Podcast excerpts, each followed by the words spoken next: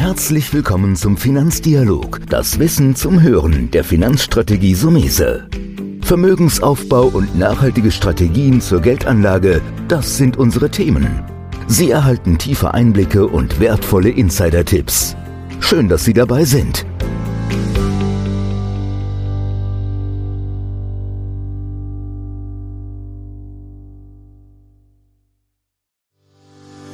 Herzlich willkommen zu einer neuen Folge von dem Podcast Deine Finanzrevolution von Antonio Somese, einem der führenden Experten und Autoren für Finanzen und Geldanlage in Deutschland.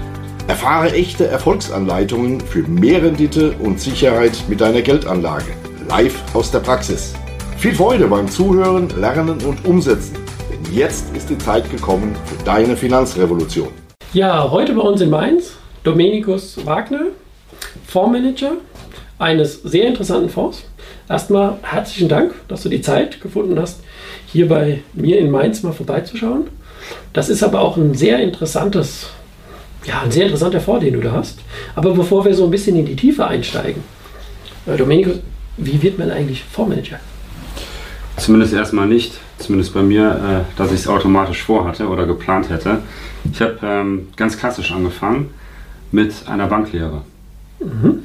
Habe dann ähm, nach der Banklehre, also ich bin alter Sparkassenmann, Sparkasse Bonn seinerzeit, noch als wir noch selbstständig waren, habe dann BWL studiert, das hatte ich schon immer vor, wollte aber zuerst einmal in den Bereich ein bisschen reinstuppern, habe die Banklehre gemacht. Das hat dazu geführt, dass ich dann relativ schnell meine Interessen kennengelernt habe. Das waren seit jeher Wertpapiere. Und das habe ich dann während des Studiums relativ konsequent und auch fokussiert verfolgt, also immer nur das Wertpapierthema. Mhm. Bei den anderen Themen bin ich eigentlich immer so hochgesprungen, wie ich springen musste im Studium. Mhm. Okay. War also immer auf dieses äh, Wertpapierthema fokussiert, das hat mich schon seit jeher begeistert und dann bin ich eigentlich im positiven Sinne während meines Studiums verdorben worden, weil ich nämlich in einem Nebenjob bei einem Vermögensverwalter in Köln gearbeitet habe und habe da zuerst einmal ähm, festgestellt und kennenlernen dürfen, dass es durchaus möglich ist, so wie bei dir auch in deinem Geschäft, dass man Kundeninteressen mit den Interessen des Arbeitgebers in Einklang bringen kann, dass also nicht Interessenskonflikte vorherrschen, dass man durchaus sehr gutes Geld verdienen kann, wenn man ähm, sich an den Interessen des Kunden orientiert und nicht wie bei der Bank, dass häufig zwei verschiedene Parteien mhm. sich gegenübereinander oder gegenüber sitzen. Das war für mich eigentlich klar, dass ich zur Bank eigentlich nicht mehr äh, zurückkehren äh, möchte und habe mich deswegen, äh, war dann zwar noch bei der Deutschen Bank in äh, Singapur, habe aber dann relativ schnell den Weg in die Selbstständigkeit äh, gefunden. Und die Selbstständigkeit sah zuerst einmal so aus, dass ich klassische Vermögensverwaltung gemacht habe, was wir auch immer noch tun. Mhm. Also eine Assetklassenübergreifende Vermögensverwaltung für Privatkunden, semi-institutionelle Anleger, Stiftungen, Kirchengemeinden und so weiter. Und natürlich braucht es für alles eine Philosophie. Und wir waren seit jeher immer schon große Fans der Aktienanlage. Ich weiß, in der Vermögensanlage bedarf es einer sinnvollen strategischen Asset Allocation. Ähm, so haben wir uns nicht nur mit Aktien in unserem Geschäft beschäftigt, sondern auch natürlich mit den anderen Anlageklassen, aber von der Grundüberzeugung her immer Aktienleute gewesen. Und da bedarf es, bedarf es einer Philosophie und die habe ich schon immer äh, bei Buffett und bei Charlie Munger gefunden. Das war immer sozusagen, ja, im, ja, im, sind die Ikonen ja auch. Die Ikonen, ja. ja ähm, und das ist, sage ich mal, eine, eine, Philosophie, zu der wir gleich wahrscheinlich dann detaillierter auch kommen werden, mhm. die mich seit jeher äh, begeistert hat und die wir immer umgesetzt haben. Wir haben das dann irgendwann auch in Form eines Fonds getan. Mhm. Bevor wir da einsteigen, ja. jetzt bin ich natürlich neugierig geworden. Frage auch mal zwischendrin, weil ich glaube, das ist auch ein großes Problem, dass der klassische Privatanleger hat, der auch selbst Depots macht, der hat nicht den Plan. Ich glaube, das ist gut umschrieben. Du hast das Philosophie genannt. Mhm. Du brauchst, glaube ich, genaue Eckpfeiler, an denen du dich orientierst, die du vielleicht ein bisschen modifizierst, aber vorgegeben. Könntest du da äh, vielleicht für den einen oder anderen äh, Zuhörer jetzt nochmal so sagen, als Sicht deiner Erfahrung mit auch Privatanlegern, mit denen gesprochen hast, worauf die so ein bisschen achten sollten? Tatsächlich mit jemandem, der das Fach versteht, einen Plan zu machen, und die Kunst des Planers ist es, ökonomische und emotionale Bedürfnisse in Einklang zu bringen. Die können durchaus komplett divergent sein. Also Beispiel, ein Privatanleger hat durchaus lange Zeit. Ihm können theoretisch und praktisch Schwankungen des Kapitals eigentlich egal sein. Aber jetzt kommt die emotionale Komponente. Er kann mit den Schwankungen durchaus nicht umgehen. Das gilt es in Einklang zu bringen. Also es bringt nichts, eine rein rationale ökonomische Asset Allocation zu kreieren, die meinetwegen eine extrem hohe Aktienquote äh, vorsehen kann, weil es Mhm. ökonomisch durchstehen könnte, sondern er muss es auch emotional durchstehen. Deswegen glaube ich, ist es wichtig, ich kann jetzt nur für mich sprechen, bei Anlegern eine, ein hohes Verständnis zu erzeugen. Es geht nicht darum, sie als Finanzfachfrau oder Finanzfachmann auszubilden, aber es geht schon auch darum, Grundzusammenhänge klar zu machen, um darauf, um darauf dann eine Asset Allocation auch inhaltlich aufbauen zu können. Mhm. Und wo es uns darum geht, im Fonds als auch im Allgemeinen, ähm, ein Verständnis dafür zu wecken, dass beispielsweise der Aktienmarkt total heterogen ist. Aktie ist nicht gleich Aktie. Ich empfinde es auch als großen Fehler, von dem Markt zu sprechen. Wir investieren oder man sollte in Unternehmen investieren, nicht in den Markt. Und es gibt sehr gute Unternehmen, mittelgute und schlechte Unternehmen. Das muss natürlich näher definiert werden, was ist gut und was ist schlecht.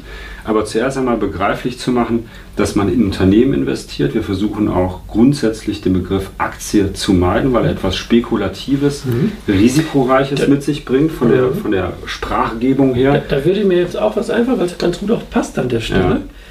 Das ist auch der Name eures Fonds, finde ich da schon spannend. Ja?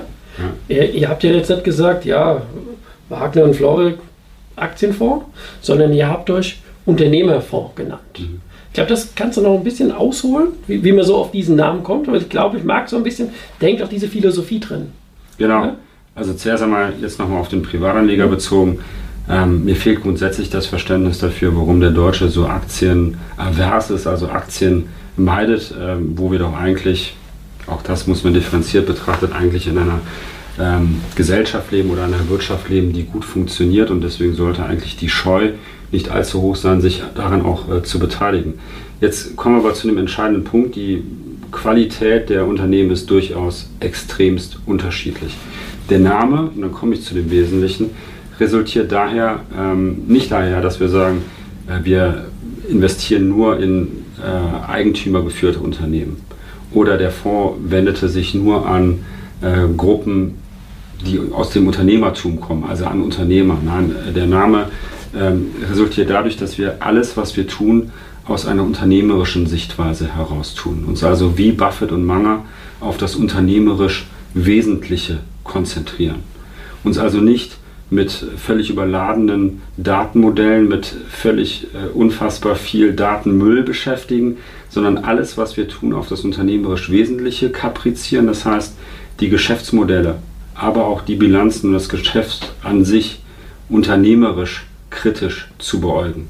Also Geschäftsmodelle zu verstehen, Wettbewerbsvorteile zu verstehen, Stärken- und Schwächeanalysen des Unternehmens vorzunehmen, zu gucken, wo liegen die entscheidenden kritischen Erfolgsfaktoren, was darf im Unternehmen nicht schiefgehen. Also erstmal zu gucken, wie ist es um das Geschäftsmodell äh, bestellt, ähm, warum ist das ähm, Unternehmen so gut unterwegs, letztendlich wesentliche Fragen zu beantworten, wie zu gucken, verdient ein Fir eine Firma viel Geld, warum ist das so, das ist die entscheidende Mhm, mhm. Frage. Und letztendlich auch beurteilen zu können, wie hoch ist die Wahrscheinlichkeit, dass das Unternehmen auch in zehn Jahren noch erfolgreich ist. Und das alles aus einem unternehmerischen Blickwinkel heraus. Deswegen auch Okay. der Name. Da, da ist es also eben, der hört sich jetzt fast so an, oder ist vielleicht auch der, der, der Unterschied, was der Privatanleger so sein Problem hat. Der hört die Aktie, Aktie spekulativ, hoch und runter. Das ist ja das, was mir gefällt. Also im Prinzip bringst du dich so, als ob du der Inhaber der Firma bist, als ob du der Vorstand. Du versuchst das Augenmerk so auf alle Facetten dieser unternehmerischen Entscheidung zu legen, als ob es einem selbst gehört. Tut es ja auch. Ja, ja. Als Aktionär am Ende Ja, des Tages ja. hat man dann auch ein Stück. Wenn auch aber das, sehr wenig. ja, aber die Herangehensweise ist natürlich sehr spannend. Ja? So ist es. Weil es gibt ja verschiedene Manager. Der eine sagt, ich gucke mir den Sektor an und wer ist in dem Sektor der Beste. Der andere sagt, ähm, der Sektor interessiert mich gar nicht. Aber ich glaube, dieser Ansatz ist spannend. Das Also, ist ja euer- genau, also letzteres, der Sektor interessiert mich äh, gar nicht. Ähm, das ist so. Ja, mir schreibt ja zum Glück keiner vor, in welche Branchen und welche Unternehmen ich zu investieren habe. Es gibt Branchen, die brauche ich mir gar nicht angucken, weil ich weiß, da wird nichts verdient. Die Risiken sind zu hoch, der Kapitaleinsatz ist zu hoch, die Risiken sind nicht kalkulierbar, das Ganze ist zu intransparent oder es ist zu zyklisch oder was auch immer. Also mir fallen jetzt sehr viele No-Gos ein, in die ich nicht investieren würde. Sondern ich kann ja schauen, für das Geld, das uns anvertraut wird, aber auch das eigene Geld, das ja im Fonds investiert ist, zu gucken, was ähm, suche ich eigentlich, das muss definiert werden. Ich mhm. suche Unternehmen, die über alle Konjunkturzyklen hinweg gutes Geld verdienen, auch in der Rezession. Wir möchten Unternehmen haben, die wenig Kapital einsetzen, gut kalkulierbar Kapital einsetzen und dabei gleichzeitig hohe Skaleneffekte erzielen. Das ist ganz wesentlich. Das sind auch die Punkte, die äh, Buffett sehr wichtig sind. Also, dass ein Unternehmen verlässlich viel Geld verdient. Wir mhm. messen das immer im sogenannten freien Barmittelzufluss, auf Neudeutsch Free Cashflow, also was kommt wirklich in der Kasse an, wie hoch ist das Wachstum des Free Cashflows, wie hoch sind die Margen, die Free Cashflow Margen und dann eben Kapitaleinsatz und Kapitalverzinsung. Also mhm. ganz simple Dinge. Es okay. geht darum, die Dinge so einfach wie möglich zu halten, aber kritisch, unternehmerisch zu beurteilen und sich anzuschauen.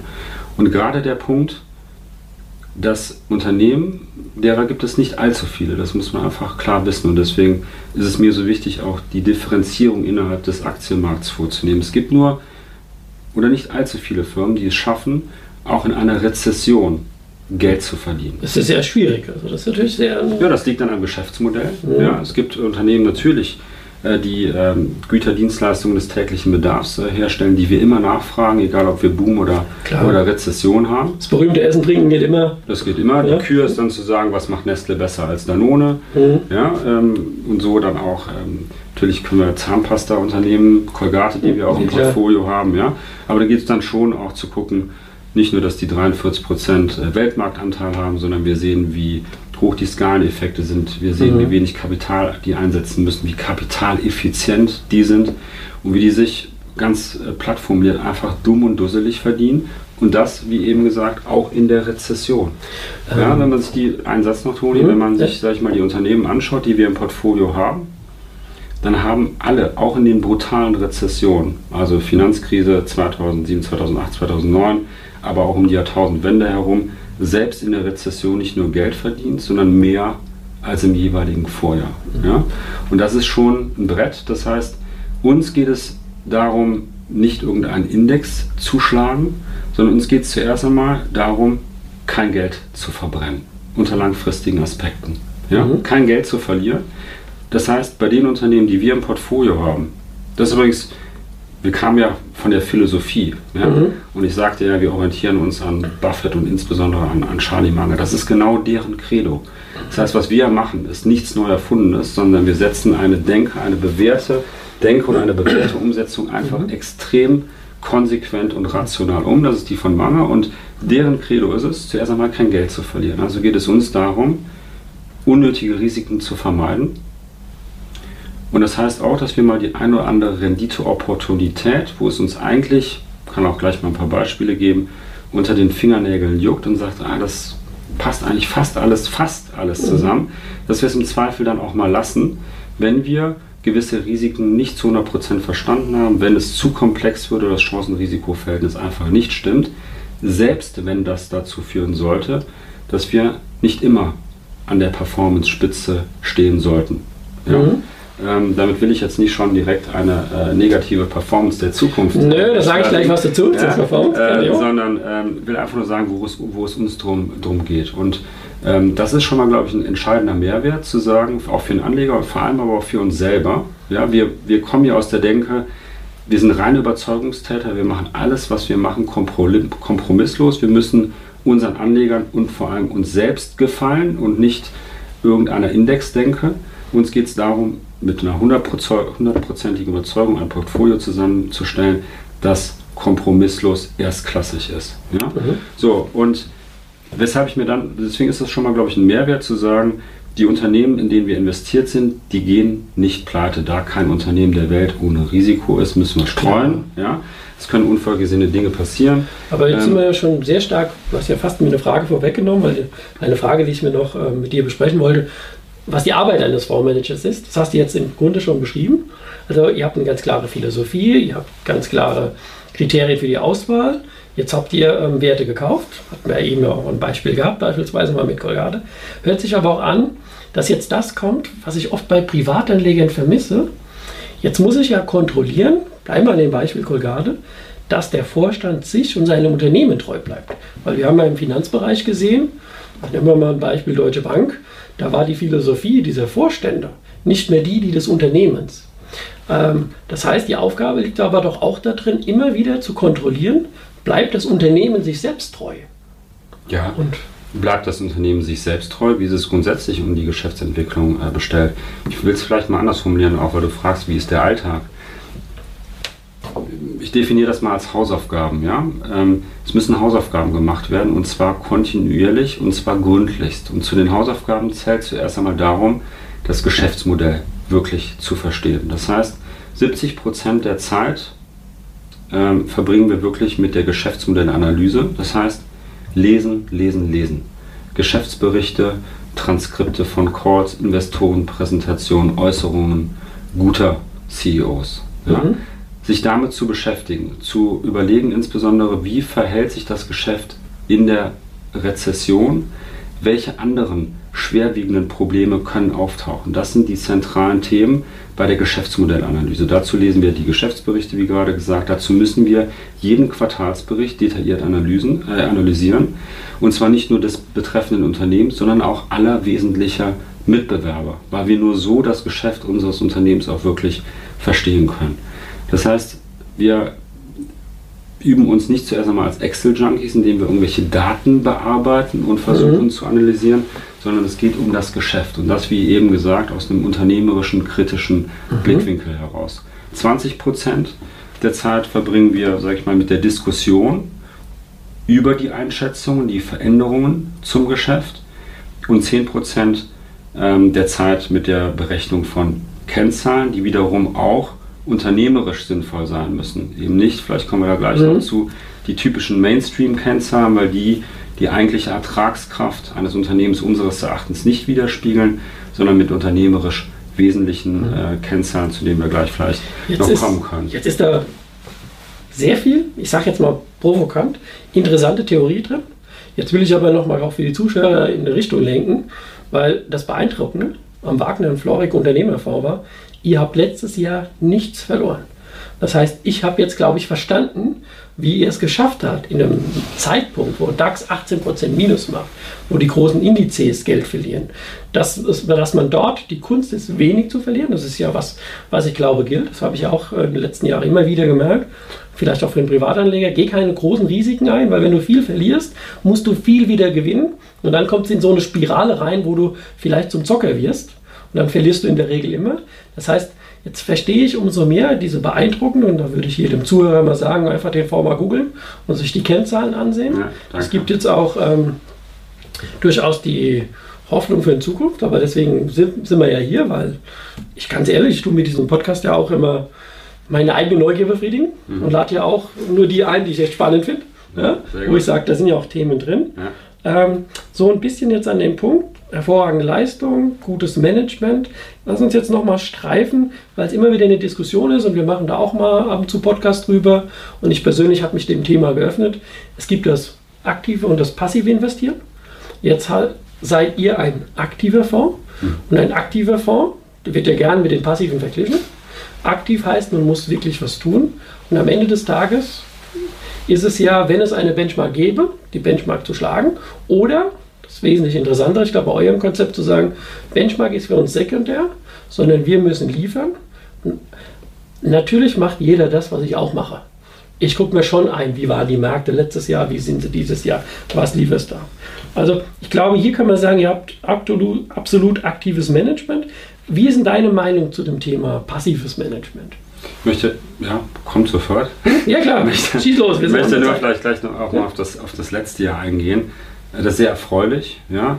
Ähm, ist in meiner Werteskala zwar irgendwo hoch angesiedelt, aber nicht ganz oben. Denn mir geht's oder uns geht es darum, zu schauen, wie geht es unseren Unternehmen? Ja, läuft das Geschäft? Und wenn ich einfach sehe, dass die Unternehmen, in denen wir investiert sind, im letzten Jahr so viel wie lange nicht mehr investiert haben, ja, also der Gewinn, der freie Barmittelzufluss wäre eigentlich noch viel höher gewesen, wenn nicht so viel investiert worden mhm. wäre. Ist die Frage, ist das Geld sinnvoll investiert worden?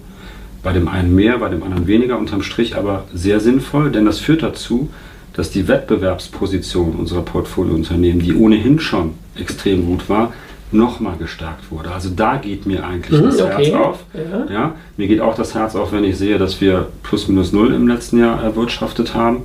Aber es geht darum, langfristig Geld sinnvoll zu investieren, an, wie wir das nennen, immer robusten Gewinnmaschinen, also Unternehmen, die immer in der Lage sind, mhm. gutes Geld zu verdienen.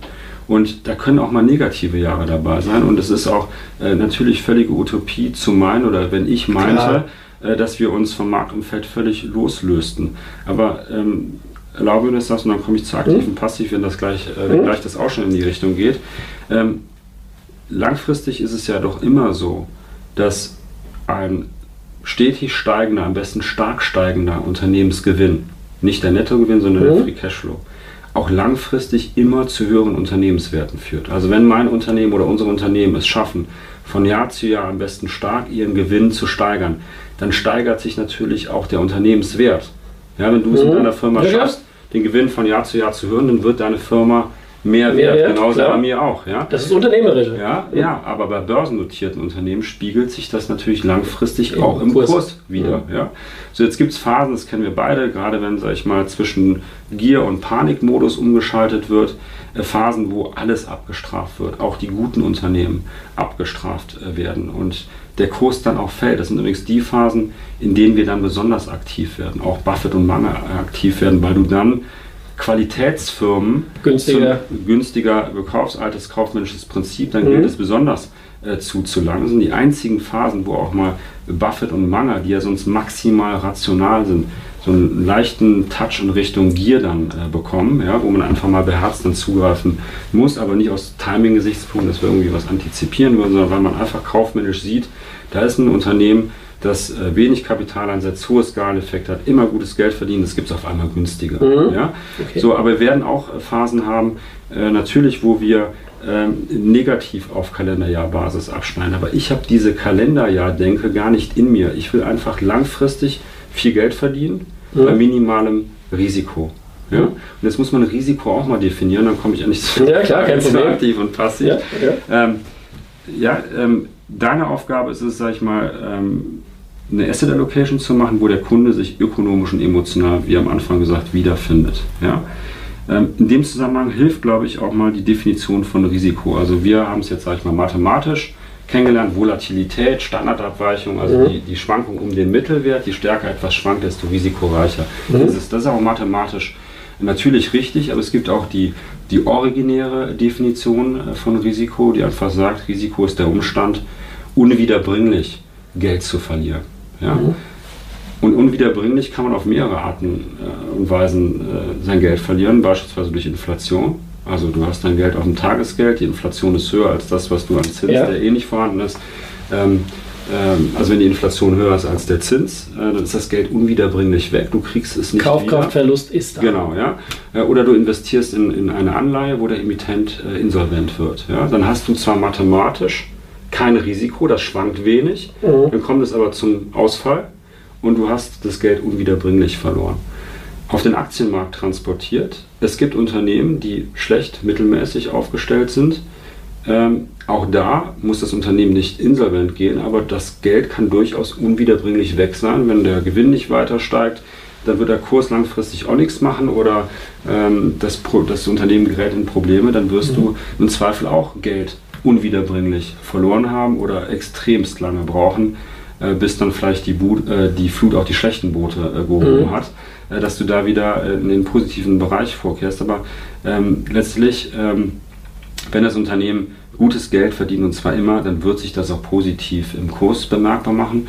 Und deswegen, du hast ja eben auch, äh, zwar nicht als Frage formuliert, aber eingestreut, ähm, ja, das war eine gute Performance, die wir ähm, an den Tag gelegt haben. Ich mache mir aber hatte eben den Risikoaspekt in den Vordergrund gestellt und gesagt, wir wollen langfristig nichts verlieren.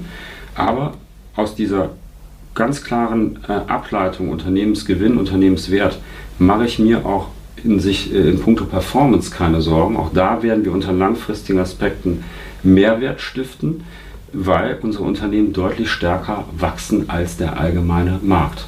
Ja? Mhm. Und aus dieser Ableitung heraus muss sich das auch langfristig in einer höheren Performance äh, bemerkbar machen. Aber nochmal, äh, alles unter langfristigen Aspekten. Wir sind unternehmerische Langfristinvestoren. Uns interessiert nur das langfristige. Ja? Mhm. So, deswegen äh, bin ich da auch äh, entspannt, versuche das alles maximal rational zu machen. Jetzt endlich zum Punkt aktiv versus passiv. Ich habe aber einige Punkte schon mit eingeschlossen. Ja, wobei, da würde ich jetzt fast nochmal reingehen. Im Grunde, du, im Grunde hast du ja die das beantwortet. Indem du beschreibst, was ein aktiver genau. Manager alles tun, ja. tun muss. Und das ist vielleicht auch manchmal, warum aktive Manager ähm, angekreidet werden, sie wären nicht gut. Die sind halt nicht gut, wenn sie nicht liefern und wenn sie nicht aktiv sind. Aber du hast ja beschrieben, was bedeutet aktives Management genau. zu machen. Die Leistung eures Fonds, die zeigt das auch auf. Es gibt halt nur diese Strömung und ich denke, trotzdem so, so ein Satz dazu, was findest du, wenn jetzt, äh, die Presse macht das ganz gerne, ja, jetzt kaufen ETF und lass liegen.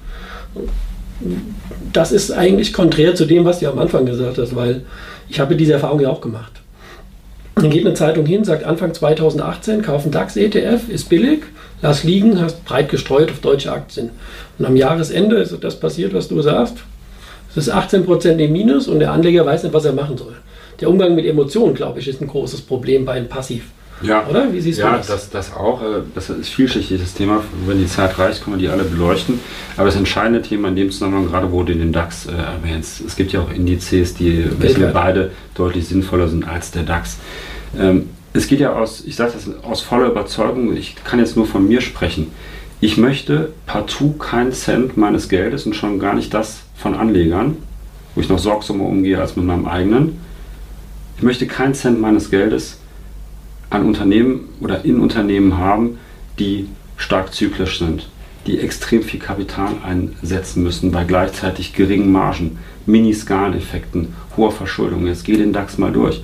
Mir fallen leider als Patriot viel zu viele ein. Ja. Die Autobauer sind dazu zu zählen, losgelöst von der Diskussion, wo geht der Antrieb der Zukunft hin selbst unter den jetzigen Gegebenheiten, selbst wenn es keine Elektromobilitäts- oder Wasserstoffdiskussion gäbe, selbst unter jetzigen Aspekten, würde ich dort kein Unternehmen, äh, kein Euro äh, investieren wollen. Viel zu geringe operative Margen bei gleichzeitig viel zu hohem Kapitaleinsatz und auch deshalb kein Wunder, dass die Schulden immer weiter steigen. Ich möchte kein Geld in Industrie 1.0 investiert haben, wie beispielsweise Thyssen. Ja? Mhm. Äh, ich möchte auch kein Geld in äh, Banken schon gar nicht haben. Ja, ich kann die Risiken überhaupt nicht beurteilen. Ich weiß, das Ganze ist extrem Fremdkapital gesteuert, intransparent möchte ich äh, kein Geld investiert haben. Ja. Ähm, in amerikanischen Banken schon eher, mhm. äh, aber auch da äh, kann ich es letztendlich nicht beurteilen. Und wie ich eben sagte, wenn Risiken zu komplex werden oder Geschäftsmodelle zu komplex werden oder die Bilanz äh, zu komplex wird, also intellektuell versteht man das, aber äh, es ist nicht wirklich einschätzbar, äh, dann sollte man es bleiben lassen. Ja? Ähm, die Automobilzulieferer ähm, sind in die gleiche Schublade zu stecken äh, wie die Automobilhersteller. Es gibt gute Automobilhersteller, Porsche oder auch Ferrari, die verdienen auch gutes Geld. Porsche kann man nicht investieren, weil sie an Wolfsburg abdrücken müssen. Aber so kann man eigentlich mal den DAX durchgehen und man kommt dann eigentlich leider nur zu wenigen Unternehmen, wo ich sage, da möchte ich dran, da habe ich Freude daran, beteiligt mhm. zu sein. Ja, das ist eine Bayersdorf, das ist eine Henkel, äh, das ist mit Abstrichen eine SAP ähm, oder auch eine Fresenius äh, mit, mit Abstrichen. Ähm, dann hört es auch schon so langsam äh, auf. Ja? Mhm. Jetzt kann man das auf den ähm, MSCI World oder den S&P 500 ausweiten, da ist man mit Sicherheit äh, besser bedient, aber auch da muss man ja jetzt aus Privateinleger sich die Frage stellen, welcher Index in welcher Gewichtung ist eigentlich sinnvoll? Mhm. Das ist dann deine Aufgabe. Ja, klar. Ja? Ähm, wie ist es um die prozyklische Komponente von Indizes äh, bestellt, die ja kapitalmarktgewichtet oder von der, von der Marktkapitalisierung her sich auch zusammensetzen? Ähm, schaut man sich den S&P 500 oder sage ich mal Dow Jones an, ähm, natürlich hat man dann Unternehmen auch drin, die von der Bewertung her sehr hoch sind. Ich denke jetzt nicht ans KGV, mhm. da wird die Zeit nicht verreichen zu ja, erklären, warum das äh, nicht sinnvoll ist. Ähm, äh, aber auch äh, unter, unter ähm, Aspekten oder Bewertungen, wie wir sie vornehmen, wo wir sagen, wir messen die wirkliche Ertragskraft eines Unternehmens, kommen wir zu Unternehmen, die deutlich überbewertet sind. Nimm eine Amazon zum Beispiel, wir haben eine Apple oder eine, eine mhm. Google im Portfolio, ähm, aber keine Amazon, weil aus mehreren Aspekten heraus. Aber mhm. eines, ein, ein Grund dafür ist die Bewertung.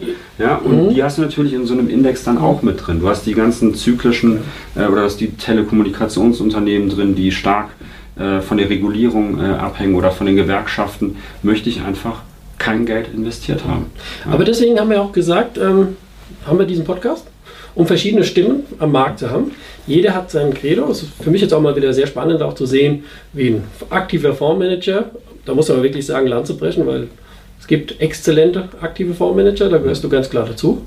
Das muss man sagen, wie die das sehen. Ich glaube, beides hat seine Daseinsberechtigung, aber, und da wegen sind wir auch hier zusammen quasi in dem Podcast, um dieses Wissen, was du am Anfang gesagt hast, zu vermitteln.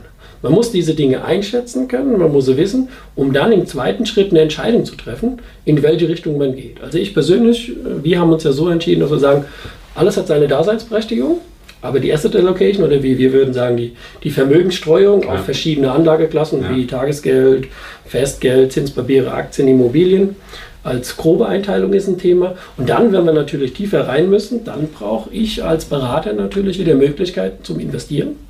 Und bei ja, 7000, 10.000 Möglichkeiten, wenn wir aktiv, passiv sind, äh, musst du schon Rosinen finden. Ich bin froh, dass wir heute so eine da wirst du es verzeihen, Domenico. Wir haben heute eine Rosine da gehabt. Ja, ja? Vielen Dank. Das muss man wirklich sagen. Für den Unternehmerfonds von Wagner und Flauwe gibt es eigentlich nur ein Statement. Macht einfach weiter so. Aber da habe ich jetzt nach dem Gespräch keine Bedenken. Ihr habt eure Philosophie, ihr setzt die durch und damit seid ihr ein gutes Investment. Und dann bleibt mir nur noch zu sagen, herzlichen Dank, Danke dass du bei uns warst. Vielen Dank für die Einladung, ja. war meine Freude. Ja, wir werden bestimmt sicherlich auch mal ja. wieder was machen. Die ja. Zeit vergeht und dann kann man wieder vor und zurückschauen. Aber danke, dass du heute bei uns warst. Vielen Dank. Vielen Dank, dass du heute wieder dabei warst. Wenn dir gefallen hat, was du heute gehört hast, dann war das nur die Kostprobe. Wenn du wissen willst, wie du dein Geld sicher und rentabel anlegen kannst, dann besuche jetzt www.somese.de-bewerbung und bewerb dich für ein Strategiegespräch. In diesem kostenlosen Erstgespräch wird eine individuelle Strategie für dich erstellt. Du lernst, wie du deine Finanzen endlich richtig ordnest, dein Geld strategisch sinnvoll investierst und finanzielle Sicherheit im Leben aufbaust. Vergiss eine Sache bitte nicht. Dein Vermögen vermehrt sich nicht von alleine.